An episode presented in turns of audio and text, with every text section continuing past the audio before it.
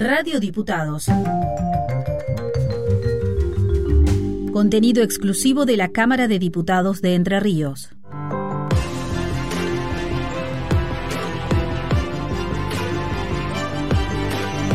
Con luz y taquígrafos.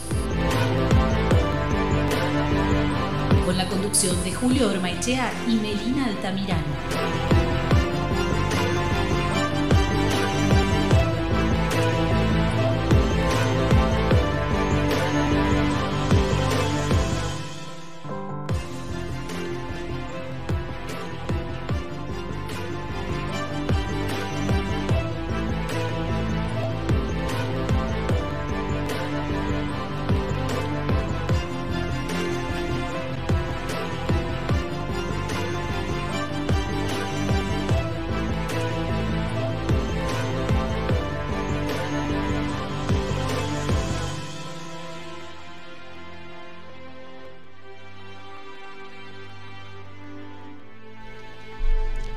Saludos cordiales a la audiencia de Radio Diputados.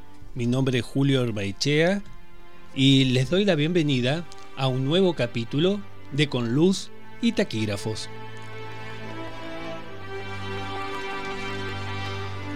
Como ya es habitual, me acompaña Melina Altamirano en la conducción del programa. ¿Cómo estás, Meli? Hola, Julio, muy bien. Hola a toda la audiencia.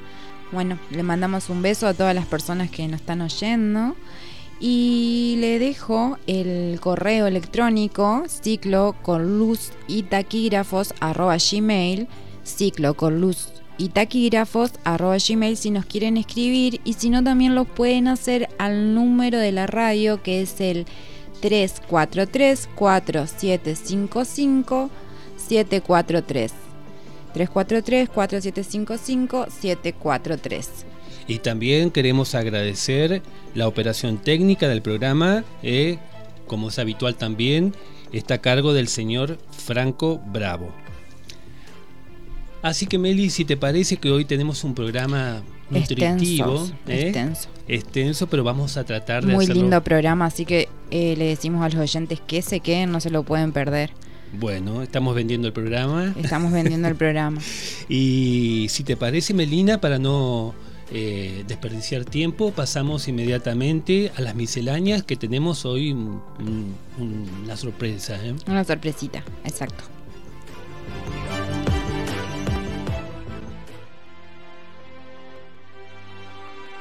Es momento de, de misceláneas.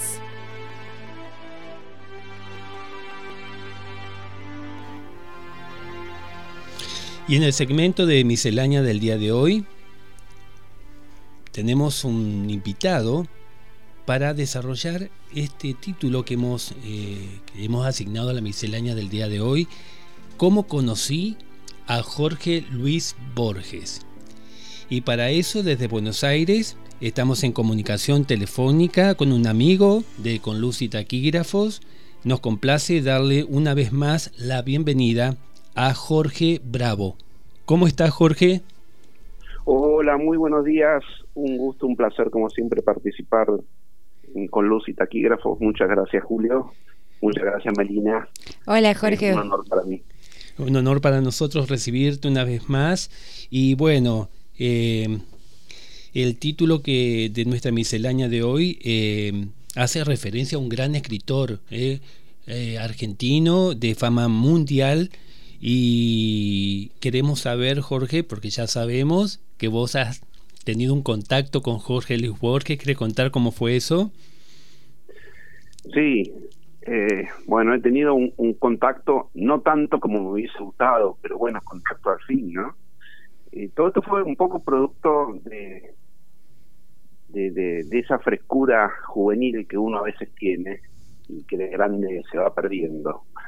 Yo en ese momento tenía 20 años, yo hace un año que estaba trabajando como taquígrafo en el Congreso, era muy nuevito, y yo siempre escuchaba a los taquígrafos más grandes decir que trabajaban, tenían otros trabajos, lo que denominamos en, nuestro ambiente las famosas changas, y que incluso tomaban conferencias, y eso es algo que a mí siempre me atraía y yo decía, bueno, algún día quiero hacer lo mismo. Y hubo un día que yo soy de Quilmes, el municipio está aquí a unos 20 kilómetros de la capital federal, ¿no? Y un día me enteré que en el municipio de Quilmes la Secretaría de Cultura eh, había organizado un ciclo de conferencias y que en una de esas conferencias en la Casa de Cultura había estar nada más y nada menos que eh, Borges, a quien siempre admiré y a quien había comenzado a leer hacía poco tiempo y me había atrapado mucho y demás. Entonces, en un primer momento dije, bueno, tengo que ir a escuchar a ver qué dice Borges. Él iba a dar una conferencia sobre los sueños. Eh, yo ya había leído un, libro de él que recoge conferencias y una, una de ellas era este, me había parecido eh, sumamente interesante. Entonces quise ir.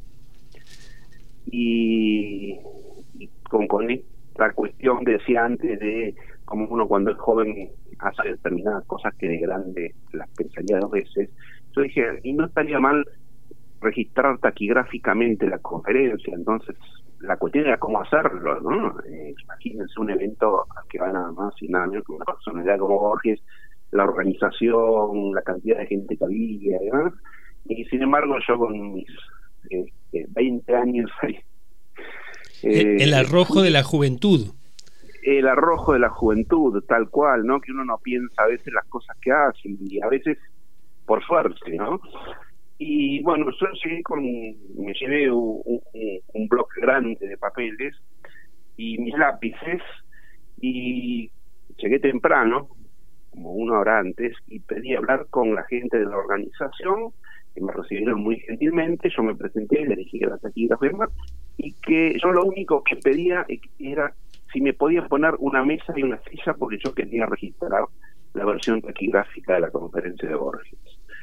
Y accedieron, accedieron muy, muy rápidamente, a los poquitos minutos tenía la mesa y la silla puesta ahí. Y, bueno, y así es que lo conocí a Borges y registré taquigráficamente su conferencia. Qué cosa extraordinaria.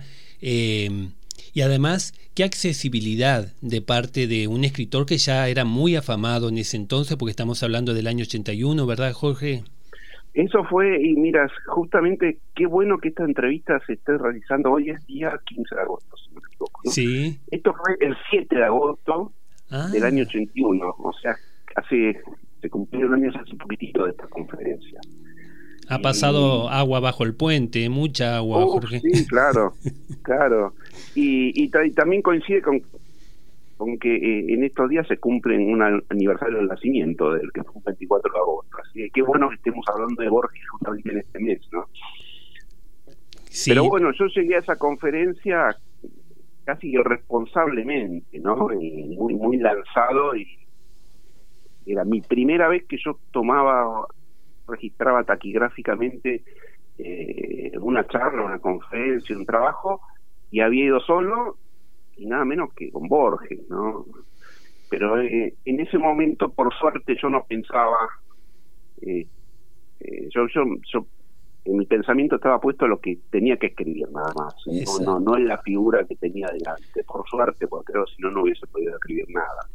Y una consulta que te resultó fácil porque sabemos que Borges, bueno, además de ciego, ya en ese entonces estaba muy, muy avanzada su ceguera y, y además tartamudeaba bastante. ¿Te resultó complicado entenderle en el momento? ¿Te recordás eso? Sí, había algunas partes que me resultaba un poquito complicado y vos sabés muy bien, Julio, como profesional taquígrafo, hay algunos taquígrafos que suelen ir muy pegaditos a lo que es el discurso del orador, hay otros que tienen la facilidad que desgraciadamente yo no tengo de 15 o 20 palabras eh, más atrás yo tengo que ir muy pegadito a lo que va diciendo el orador. Muy ajustado, eh, digamos. Vamos, tenemos, somos de memoria muy corta nosotros. Yo también soy así. Yo, casi sin memoria te diría, pues tengo que ir prácticamente sobre la palabra que va diciendo el orador, lo cual a veces no te permite pensar mucho. ¿no? Y mm, había por momentos que me tenía que esforzar mucho para decir, eh, para pensar yo mismo qué, lo que había querido decir, porque había palabras que no lo entendía eh, de entrada, por decir así. Tenía un vocabulario muy rico, muy rico él, digamos, además, eh, por supuesto, que estaba hablando de literatura, de, de algo que es muy, muy específico. Le decimos a nuestra audiencia que eh, vos supongo que coincidirás conmigo, Jorge, que los taquígrafos nos habituamos mucho a un lenguaje determinado, a un ámbito.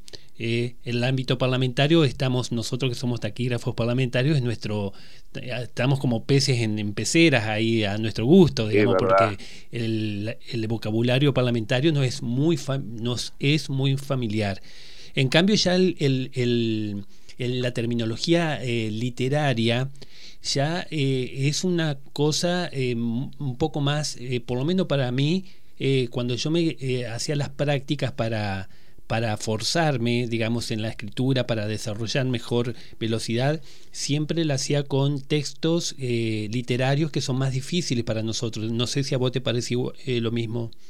Sí, sí, sí, yo hacía esa misma práctica y ese tipo de textos me costaba mucho. Y aparte un hombre como Borges, ¿no? De una cultura inmensa y maravillosa. Yo, como dije hace unos minutos, había leído una conferencia de él sobre el mismo tema y en los días anteriores la había leído varias veces, porque él mencionaba siempre en todas sus alocuciones, en todas sus charlas, conferencias o como se llame, mencionaba siempre a montones de autores y hacía muchas citas eh, claro, es el, y citas en inglés, muchas veces en idiomas citas en inglés o en alemán. Él hablaba muy bien el alemán y hablaba el sueco también. El francés, sí, era políglota. Sí, sí, y, recordemos, estamos hablando del año 1981, no existía Internet, no existía Google, no existía nada de eso. Entonces, a lo sumo, uno si tenía una duda tenía que ir a buscar los libros, irse a una biblioteca. Era una exploración buscar esas citas eh, en lenguas extranjeras, ¿eh? una aventura explorativa. Sí, totalmente, pero bueno, era parte del encanto del, del trabajo. Y lo bueno es que Borges hablaba muy lentamente, más allá de que a veces costaba entender un poquito, él era muy lento, la verdad. Claro. Entonces eso no complicaba tanto las cosas, ¿no? Era muy sencillo. Jorge, ¿cómo estás? Eh, ¿Cómo te va, Melina? Muy bien, gracias. Te quería preguntar eh, si aún conservas todavía la versión taquigráfica de ese día. Qué buena pregunta.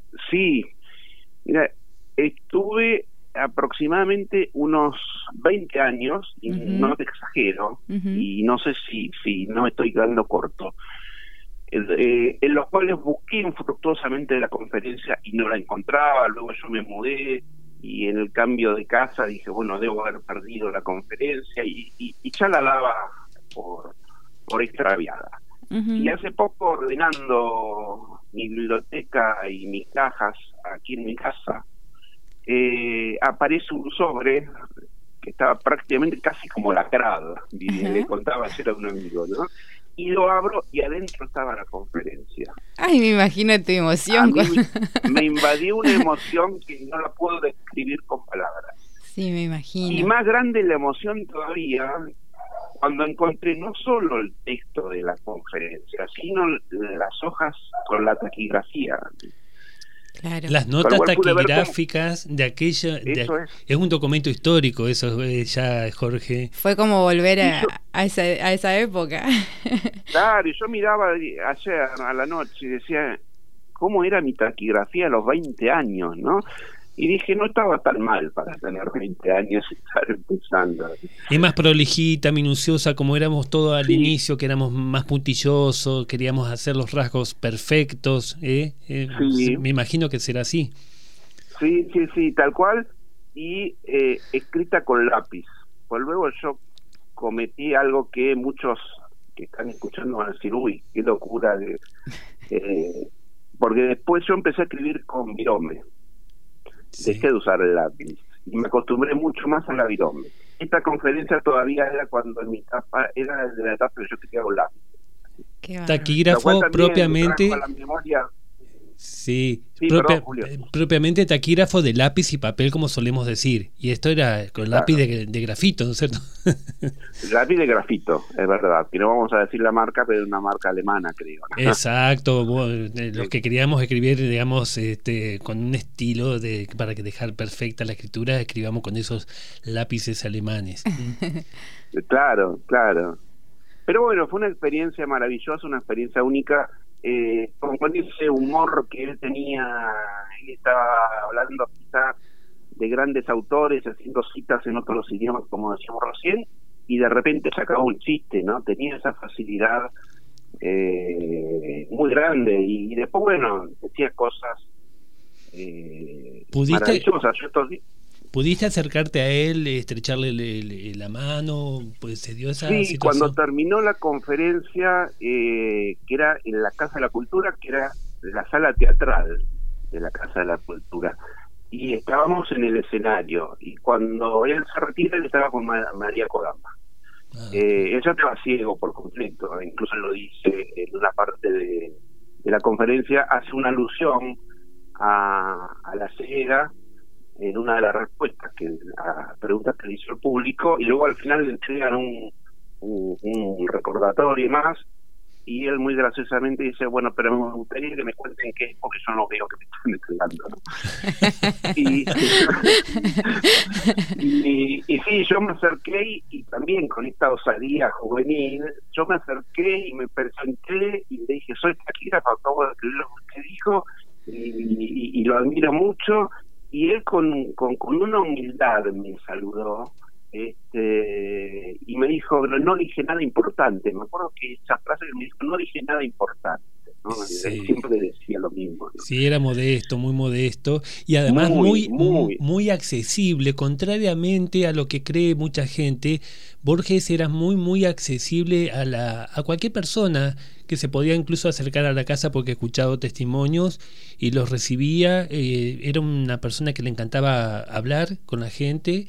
Así que qué lindo, Jorge, ese, ese Jorge Bravo en este caso, eh, ese eh, recuerdo que ya lo tenés en el corazón, no solamente en la mente, porque me, imagino que lo atesorás como, como una experiencia única que pocos taquígrafos, por lo menos argentinos podemos decir que hemos podido taquigrafiar una personalidad de la talla de, Jorge Luis Borges, nada más y nada menos. Sí, quizás hoy lo dimensiono mucho más que en aquel momento, ¿no? En aquel momento creo que no lo dimensioné, porque si no, no lo hubiese hecho. claro. Y anoche estaba releyendo algunas partes y él dice cosas que me encantaron, si me permitís. Sí, como no. Son segundo nada. Queremos primicia, la primicia de esa conferencia, que no está, no está todavía publicada, ¿eh? Queremos queremos verla publicada esa conferencia. Sí, sería hermoso ver ver eh, las fotos de cuando él me, me, encantaría ver las fotos, así que si podés por favor mandarnos una foto después, quisiera ver. Yo que a mí me agarra mucha curiosidad más que nada porque como te digo, al no ser taquígrafa más todavía me llama la atención y me imagino todo ese momento. Me, me hincapié, Melina, gracias por haberlo hecho eh, para decir algo que a veces los taquígrafos no tomamos no tenemos en cuenta, no nos damos cuenta al menos en, el momento que las cosas suceden. La cantidad de personalidades y gente famosa que uno conoce gracias a la producción. Exacto. Que si no, yo, por, por, trabajar en el Congreso he conocido a presidentes del mundo que en, en mi vida pensé que iba a conocer, ¿no? Y, bueno, personajes de la cultura y demás, pero bueno. A ver, como quién, algunos personajes así que te hayan impactado en, tu vida profesional, que has tenido contacto ahí en el Congreso de la Nación, que han pasado tantas personalidades de la política.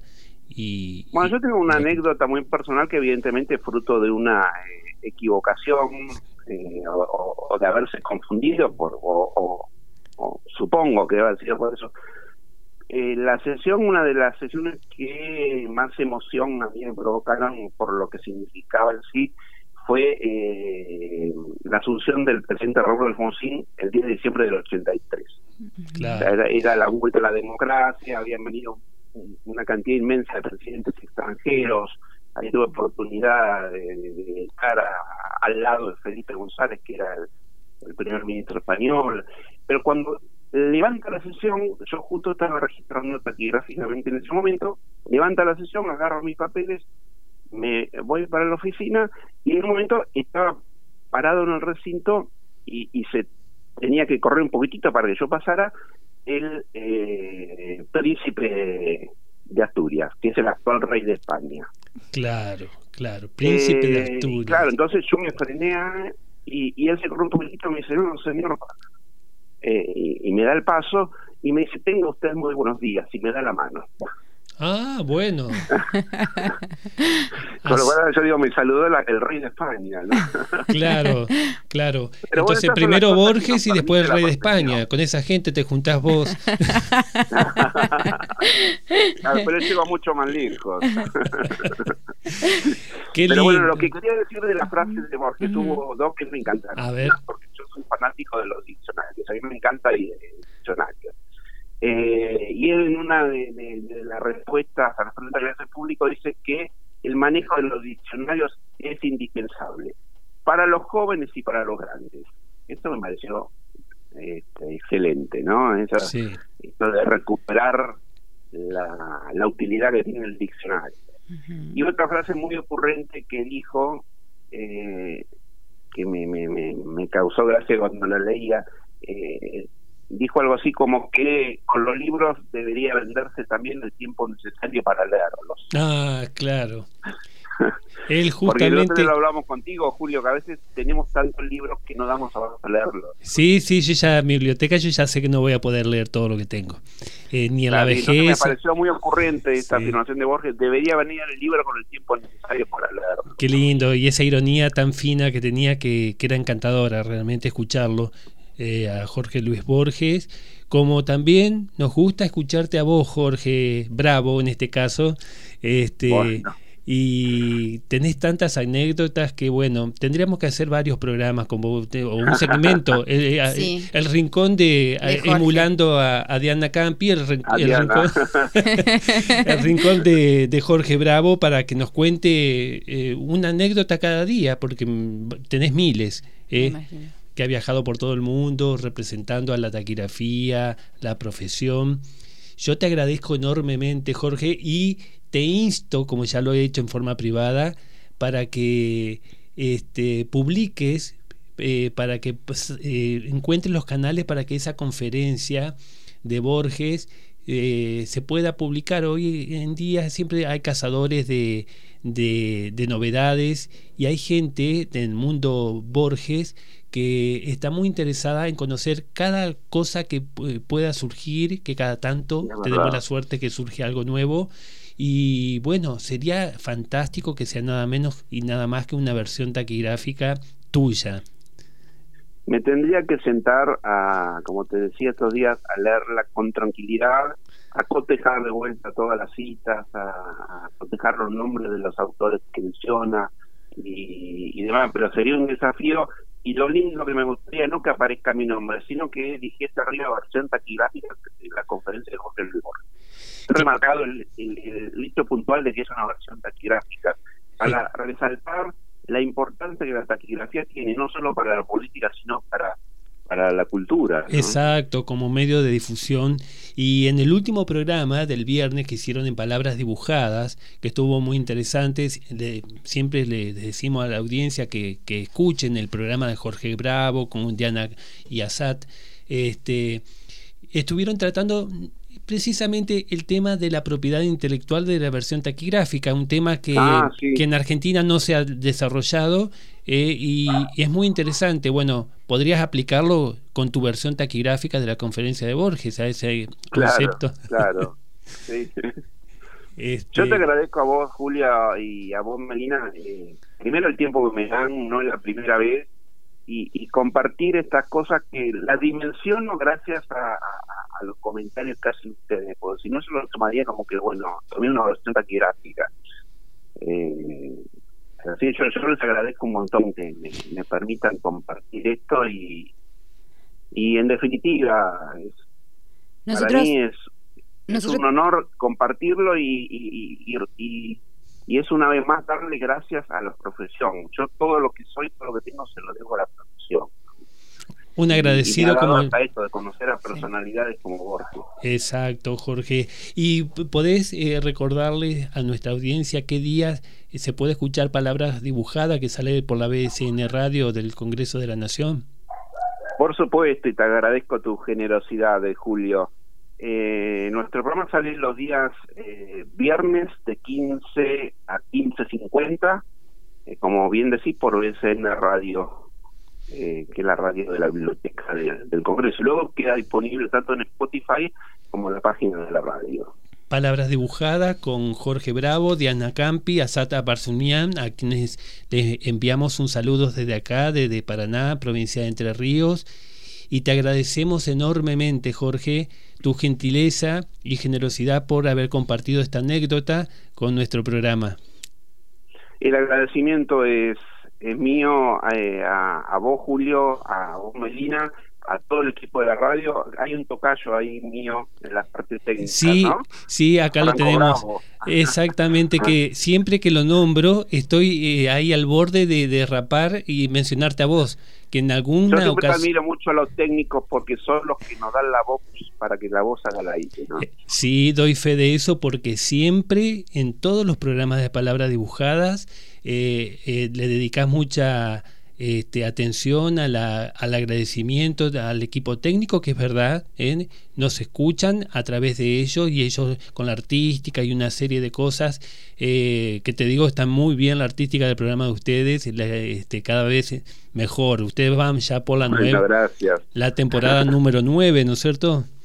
Eso es, eso es esta locura que comenzó, que fue un poquito eh, como, como eh, eh, lo que comentábamos de, bueno, le voy a tomar la versión taquigráfica a Borges. Claro. Cuando dijimos vamos a hacer un programa de, radio sobre la taquigrafía, fue la misma locura. El, el arrojo que es el puntapié inicial para cualquier empresa grande o pequeña, pero hay que, hay que lanzarse. Eso es, eso es. Jorge, te agradezco enormemente este momento. nosotros continuamos con nuestro programa te invito a seguirlo, este, que sé que siempre nos escuchás. ¿eh? Siempre, siempre. Así que... Eh, los felicito por las investigaciones que hacen y por iluminarlos, iluminarnos a todos con luz y taquígrafos. Muchas gracias, Jorge. Te agradecemos, Jorge, te mandamos un beso grande y esperamos la versión esa taquigráfica con ansias, entonces. no, muchísimas gracias. Bueno, muy generoso. No, vos sos muy generoso con nosotros, así que muchas gracias por siempre eh, brindarnos tantos conocimientos y, y bueno, y, con la mejor predisposición siempre. Un placer enorme. Un beso, chao, chao, nos vemos. Siempre. Chao,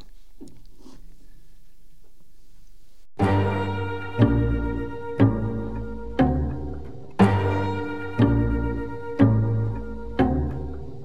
Ahora, el tema central.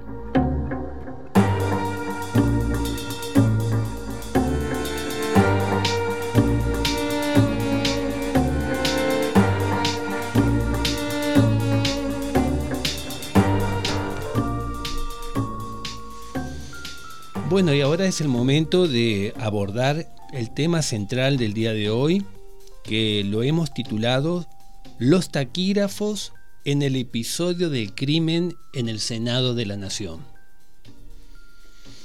Corre el año de 1935. Han pasado casi cinco años desde que el general José Félix Urburu, al mando de los cadetes del Colegio Militar de la Nación, alterando el orden constitucional establecido en Santa Fe en 1853, depone al presidente Hipólito Yrigoyen. Pero retornemos a 1935. Otro general, Agustín Pedro Justo, preside la República. Es 23 de julio.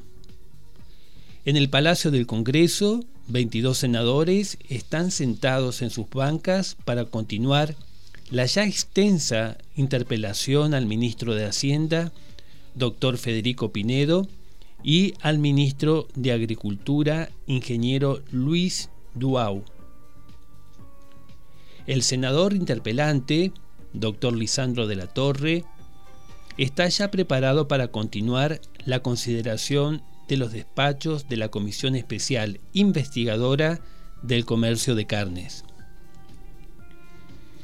La interpelación la ha impulsado el senador por Santa Fe de la Torre, quien ha denunciado las cláusulas del Convenio de Londres, redactadas en las negociaciones llevadas adelante por el vicepresidente de la Nación, doctor Julio Argentino Roca, Julito, para distinguirlo de su padre, el general que había presidido la Nación.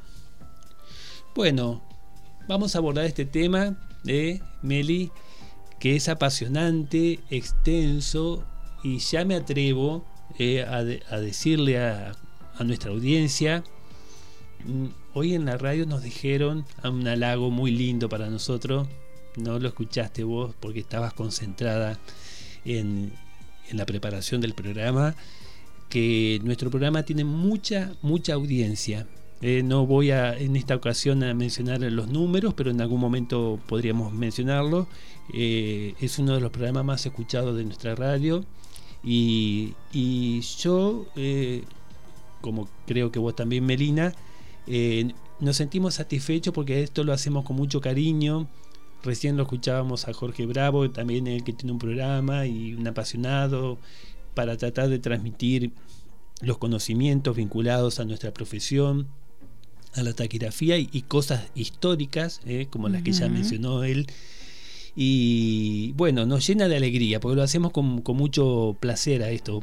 ¿Puedo compartir este punto de vista, Meli? Por supuesto, Julio, la verdad que él, eh, por más que nada le agradezco a todas las personas que nos escuchan, eh, porque le ponemos mucho amor, como decís, no somos profesionales, como siempre recordamos, y la preparación que lleva esto, tanto tuya, que yo siempre lo digo, de buscar, de, de, de, preparar todo, el guion, todo, lleva mucho tiempo. A veces venís mal dormido, pero siempre... Estoy eh, tratando de evitarlo. Estás tratando de evitarlo, pero siempre es lindo y bueno, y la verdad que eh, es un abrazo al corazón. Así que bueno, le agradecemos mucho a nuestros oyentes y le decimos que este va a tener segundo capítulo seguramente. Eso es lo que esta, quise etapa va a tener segundo capítulo. Me adivinaste el pensamiento, Meli. Eh, lo vamos a abordar, iniciar el, desarrollo del tema central eh, con, esta hermosa conversación que hemos tenido con Jorge Bravo. Eh, no se nos redujo el tiempo, pero bueno, vamos a empezar tranquilamente y, es un lindo tema porque, eh, digamos, evoca toda una época, eh, aquella época mm, con muchos matices que tuvo la historia. Estamos hablando de los primeros años, eh, décadas del siglo XX y tenemos la suerte de contar con este elemento tan importante que es son los diarios de sesiones. Exacto. Que son, además de reflejar el momento actual de, un, de la vida parlamentaria, también es una recopilación de hechos históricos que nosotros los podemos investigar en detalle. Y de hecho se me fue la mano con los detalles. Con los detalles, pero, vamos a tratar de, ser más sintéticos. Eh, pero toda esa etapa, eh, como toda la vida parlamentaria, digamos, de nuestro país, está documentada en nuestros diarios de sesiones, que son, la verdad, que cuando uno entra a bucear esa, eh, esos momentos históricos, se sorprende, yo me sorprendo siempre, me sorprendo siempre porque primero que estamos hablando, estamos enterándonos de las cosas eh, por la gente que, que, gestó esos momentos, no un historiador que da una opinión eh, que puede ser muy fundada, pero la, em, la actividad del historiador es tratar de entender los procesos. Acá no, los están contando como sucedieron. Como realmente sucedieron. Y a veces de manera trágica, como vamos a ver con este tema eh, que está, digamos, donde vamos a tratar aquel crimen que sucedió en el Senado de la Nación en 1935. Y si te parece, eh, podríamos empezar eh, trazando, Melina, un marco histórico eh, del momento para situarnos, sabe qué pasaba en ese entonces. Año 1935, eh, había transcurrido entonces casi un lustro, casi cinco años de la Gran Depresión. eh, aquella grave crisis económica mundial eh, que tuvo su momento más álgido entre 1929 y 1930, que había puesto en jaque ¿eh? a muchos países mundial, a nuestro país también, pero también había puesto en jaque a la corona británica, centro del imperio que del imperio británico que era hegemónico en ese momento, era el imperio hegemónico, así que estaba emergiendo una nueva potencia mundial. ¿eh? En esos, por esos años los Estados Unidos estaban configurando como la nueva potencia hegemónica en el mundo. Y en lo que nos tocaba a nuestro país, la balanza comercial argentina con los Estados Unidos era deficitaria. Nosotros le comprábamos más productos a Estados Unidos que los que ellos nos compraban a nosotros. Uh un déficit de la balanza comercial. Y en cambio nuestra balanza comercial era superavitaria ¿eh? Con respecto a Gran Bretaña, que era nuestro, eh, digamos, comprador histórico de nuestras materias primas. ¿eh? Le vendíamos más materias primas, carnes, sobre todo productos agropecuarios, y eh, que lo que ellos nos vendían por este, este viraje que hubo en el comercio mundial, que Estados Unidos se perfilaba como el centro industrial, comercial, financiero del mundo. Y bueno, lentamente se va eh, deteriorando la relación comercial con este histórico comprador de la materia prima, con Gran, Bretaña.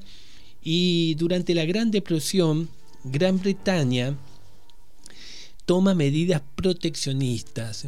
Con la debacle financiera eh, que hubo en ese entonces, toma medidas proteccionistas para proteger su economía eh, y favorece el incipiente comercio de carnes de los países pertenecientes a la Commonwealth, ¿eh? la Comunidad Británica de Naciones, países como Canadá, eh, Nueva Zelanda, Australia, Sudáfrica, que eran todos países que habían pertenecido, eh, eran, digamos, a la estaban bajo el protectorado de la corona británica, incluso hoy en día. Así que bueno, se han mantenido esos lazos no solamente políticos, sino también económicos muy fuertes. Entonces, para proteger todo, eh, todos esos países, eh, digamos, eh, vinculados a la corona británica, se estableció en Inglaterra, o Gran Bretaña mejor dicho, medidas proteccionistas, que a nosotros nos perjudicaban inicialmente porque eso significaba que nosotros íbamos a poder vender menos carnes. congeladas que eran nuestro principal comprador de carnes congeladas era Gran Bretaña. Bueno, entonces para evitar que esta medida perjudicara la balanza comercial argentina, en octubre de 1932 el presidente Justo viaja a Londres para entrevistarse con Eduardo de Windsor, el príncipe heredero del trono, eh, y el primero de mayo de 1933 se firma el llamado Tratado eh, en ese momento se le llamaba Convenio de Londres, pero después en la historia pasa a conocerse como el Tratado Roca, Ranciman, eh, firmado entre Julio Roca, eh, vicepresidente de la Nación, el hijo de, del que fue presidente de la Nación, que tenía el mismo nombre, y Walter Ranciman, encargado de negocios británicos. Por el convenio, el Reino Unido se compromete a continuar comprando carnes argentinas a menor precio que los demás proveedores mundiales. Le podíamos, nos iban a comprar, pero nosotros teníamos que venderle a precios más bajos. Y como contrapartida, Argentina acepta la liberación de impuestos de productos británicos. Argentina acepta no cobrar aranceles a productos que nos iban a vender eh, los ingleses. Y toma, además, Argentina el compromiso de no eh, habilitar frigoríficos de capitales nacionales. Pero hacer un monopolio. Exactamente. Acá viene la cuestión del monopolio británico en la producción, eh, digamos, de carnes congeladas. Por entonces, entre otras cosas, que por hoy en día también se menciona mucho, por algún motivo del momento, se crea el Banco Central de la República Argentina, eh, con competencias para emitir billetes. En el mundo ya se estaba cambiando el patrón oro como, como eh, medida de, la moneda. Entonces ya eso lo provocó la Gran eh, Depresión. Depresión. Y entonces este, el Banco Central podía emitir billetes y regular las tasas de interés bajo la conducción de un directorio que estaba conformado mayormente por funcionarios del Imperio Británico bueno, un poquito ah, excesiva, digamos, esa, ese convenio, cláusulas que se llaman leoninas eh, eh, en contra de nuestro país. Aparte de todas estas concesiones, se le adjudicaba al Reino Unido el monopolio de los transportes públicos de la ciudad de Buenos Aires. Los ferrocarriles, famosos ferrocarriles ingleses que después se conocen, digamos, esos los iban a manejar todas empresas británicas. Bueno, eh, esto más o menos el, eh, el marco histórico. Hay algunas frases eh, de la época que este, pintan la situación, que son frases célebres hoy en los libros de historia, y que de alguna manera revelan el grado de, digamos, de concesión de las autoridades argentinas hacia el Imperio Británico, si querés leerlas, este, Meli. Bueno, eh, frases del presidente Julio Roca.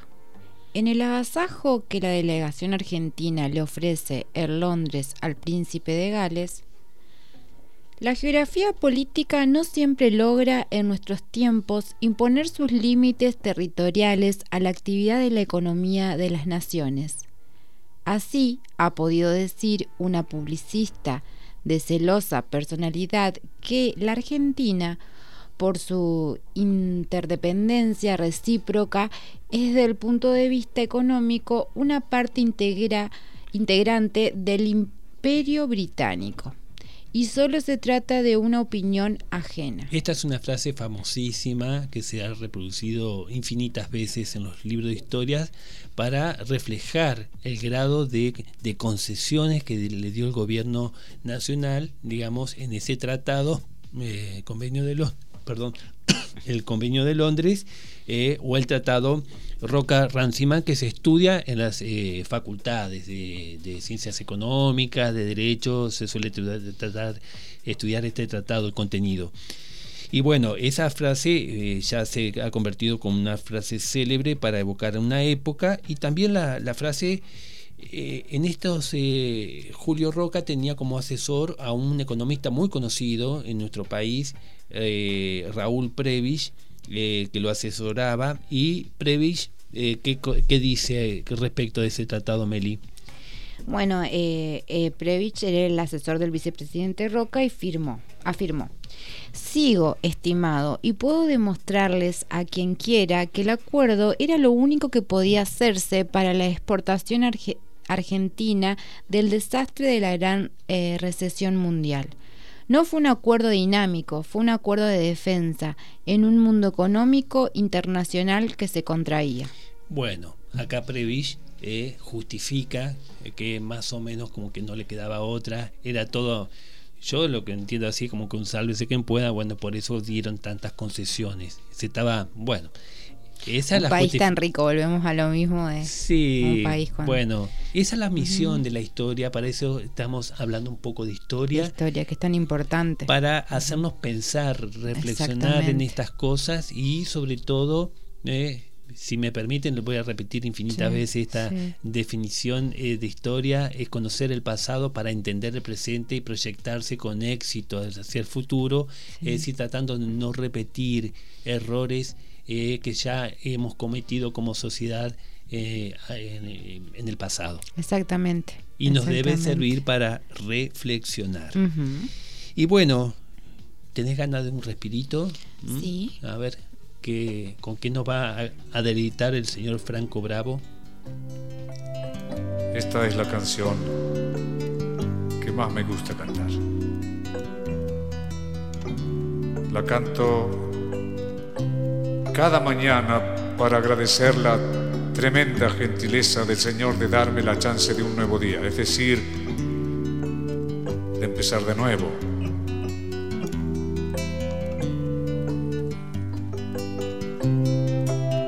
decir, este es un nuevo día para empezar de nuevo, para buscar al ángel que nos crece los sueños, para cantar, para reír, para volver a ser feliz, para cantar, para reír para volver a ser feliz.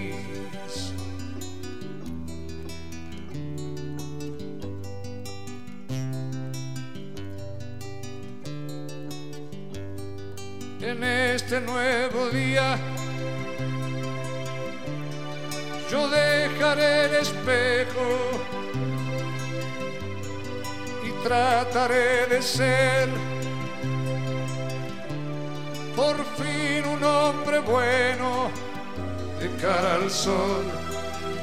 Caminaré y con la luna volaré de cara al sol.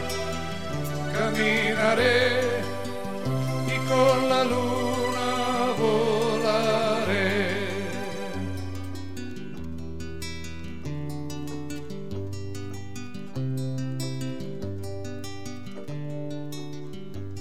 siempre hay un nuevo día.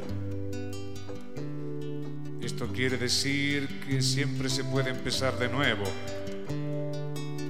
Recuerden que Aristóteles escribió sus grandes obras después de los 55 años, que Kant escribió la crítica de la razón pura a los 66 años, que Darwin escribió el origen de las especies a los 70 años. Es más, Moisés dirigió el éxodo a los 80 años. Tamayo, el amado Tamayo, pintó hasta los 91 años. Picasso y Chagall hasta los 92 años. Siempre se puede empezar de nuevo. Siempre hay un nuevo día. Cada mañana el Señor espera en nuestro corazón Solamente debemos escucharlo para que el día... Retornamos a Con Luz y Taquígrafos con este excelente tema musical que es filosófico, una reflexión que ha elegido eh, nuestro operador, eh, nada más y nada menos que de Facundo Cabral. Y me recuerda que ese tema que canta Facundo Cabral, que está recitando, porque está también en unos, en algún momento dice que Borges releía sus libros, eh, hablando que hoy estábamos hablando de, Jorge Luis Borges, y bueno, mencionan esa, ese recitado eh, Facundo Cabral, que él a Borges le releía eh, sus obras y constantemente estaban haciendo corrección, era el, tipo de, de escritor que constantemente rehacía, estaba corrigiendo su propia obra, ¿eh? que nunca descansaba con eso. Así que eh, todo tiene que ver con todo. Todo que tiene que ver con todo, exactamente. Y bueno, y también, eh, bueno, nos llegó un mensajito justo sobre el, el, tema. Y bueno, dice, muchas gracias por esas explicaciones sobre el convenio Roca Rusiman. Aprendo mucho con ustedes. Saludos, Liliana Broggi. Broggi. Broggi. En italiano. italiano. Bueno, Liliana, muchísimas gracias. La verdad que muchas gracias por escucharnos. Y te invito, Liliana, y los invitamos a los oyentes que para el próximo programa, como hoy no vamos a poder desarrollarlos entero, si quieren mandarnos un mensaje con alguna consulta o algo que quieran saber sobre este tema que es el asesinato en el Senado de la Nación, eh, pueden mandarlo al 343 4755-743 o a nuestro mail que es eh, y bueno, dejarnos eh, su consulta o lo que quieran saber para que el próximo programa podamos contestarles. Así que bueno, era eso. Muchísimas gracias Liliana y a todos los que nos escuchan. Bueno, eh, abrimos como siempre la participación y, ya hay gente que está participando eh, con al menos enviarnos unos mensajes que nos, encanta, que nos alienta, nos alienta a seguir adelante. Y bueno.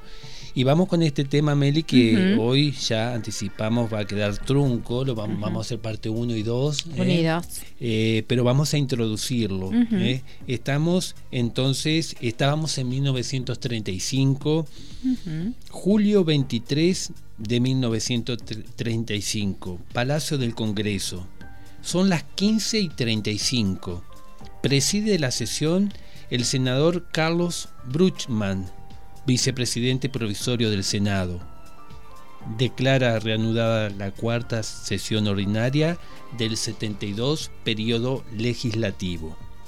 Y luego de dar entrada a algunos asuntos, que es un trámite habitual en una reunión legislativa, el presidente le otorga la palabra al senador demócrata progresista, doctor Lisandro de la Torre, quien continúa con su réplica al ministro de Hacienda. Lo estaban interpelando al ministro de Hacienda y al ministro de Agricultura, recordamos. Dice Lisandro de la Torre, paso a otro punto de la réplica del ministro de Agricultura. El ministro de Agricultura eh, es el este, Luis eh, Duau paso a su conformidad con la cláusula del Convenio de Londres, que inhabilita a los argentinos para exportar carne argentina a Gran Bretaña, persiguiendo propósitos de beneficio privado. Denuncia de la Torre desde el Senado de la Nación. El objeto de esta cláusula es poner a cubierto cualquier competencia posible en el futuro a las empresas frigoríficas que han logrado asentar en la Argentina el monopolio más escandaloso del mundo. Dije que esa cláusula fue presentada por funcionarios británicos a la misión argentina, pero que no podía haber sido redactada sino en la gerencia de un frigorífico. ¿Mm? Está denunciando entonces que era un convenio hecho a la medida de ellos, de los eh, frigoríficos, de los empresarios. No ampara el interés de los consumidores ni de los productores británicos. Ampara el interés de las empresas dueñas del monopolio argentino. O sea, ya está denunciando que ni siquiera era una cuestión ya política del, del, del gobierno inglés, sino que ya era un, digamos, un negociado, como por ahí se dice, eh, que estaba beneficiando ya a los privados. Y di, continúa de la torre. El ministro de Agricultura protesta en contra de mis lógicas suposiciones, pero no ha dado razón alguna que justifique la exclusión del comercio de importación de carnes argentinas a Gran Bretaña de los argentinos que se propusieron realizar un comercio lucrativo. Explíquese en alguna forma racional la exclusión de los argentinos de ese comercio lícito y me convenceré, dice de la Torre, que, pero mientras se limiten como se han limitado el ministro de Agricultura a declamar en contra de mis justas protestas y de mis sospechas perfectamente lógicas, no convencerán a nadie. En mi anterior exposición dije que los hechos que no tienen una explicación lógica y honesta deben tener necesariamente una explicación ilógica y deshonesta. Deme la explicación lógica, el ministro de Agricultura, deme la explicación honesta de un hecho como ese, que los argentinos deben abdicar en los norteamericanos y en los ingleses el derecho de explicar, de, perdón, de exportar su propia carne. Bueno, eh, así inicia eh, una serie de sesiones. Estas interpelaciones tuvieron alrededor de 20 reuniones. A lo largo de 20 reuniones, Lisandro de la Torre, él fue el impulsor, digamos, de, esa interpelación, de la también creación de la, comisión que investigaba el comercio de carnes Argentina, con todo este marco que habíamos mencionado anteriormente. Y bueno, se constituye de la Torre en el, en el centro de la escena, eh, en el tribuno que denuncia estos graves eh, negociados eh, para que perjudicaban, según él, y lo demuestra además porque es extensísimo, extensísimo todos los debates que, que tuvieron lugar como, con este motivo en el Senado de la Nación y él se constituye en el tribuno que va a enfrentar a todo el poder político de entonces eh, prácticamente en forma solitaria. Él contra todos. Contra todos, sí. Así que bueno, que después va a desencadenar en un hecho trágico, eh, que lamentablemente ocurrió en nuestro país y, que enlutó, digamos, al Parlamento argentino eh, con, digamos, un, un crimen que después derivó en la muerte de de un senador electo, Enzo Bordavere, eh, el senador electo por Santa Fe, que acompañaba en ese momento, en esta sesión del 23 de julio de 1935, a Lisandro de la Torre, pero eso lo vamos a tener que desarrollar en nuestro próximo programa, Melina, porque eh, se nos ha agotado el tiempo y queríamos al menos poder introducir eh, este tema que para mí es apasionante. Exactamente, tenemos que despedirnos, así que le recordamos que nuestros capítulos se transmiten los martes y jueves 11 horas por Radio Diputados y si no pueden seguirnos en Spotify buscando con Luz y Taquígrafos. Bueno, hasta pronto y no se pierdan el próximo programa que va a estar muy bueno. La parte 2 de este tema muy, muy interesante. Muy interesante. Así que bueno, le dejamos un beso muy grande, que sigan muy bien y hasta la semana entrante. Hasta pronto.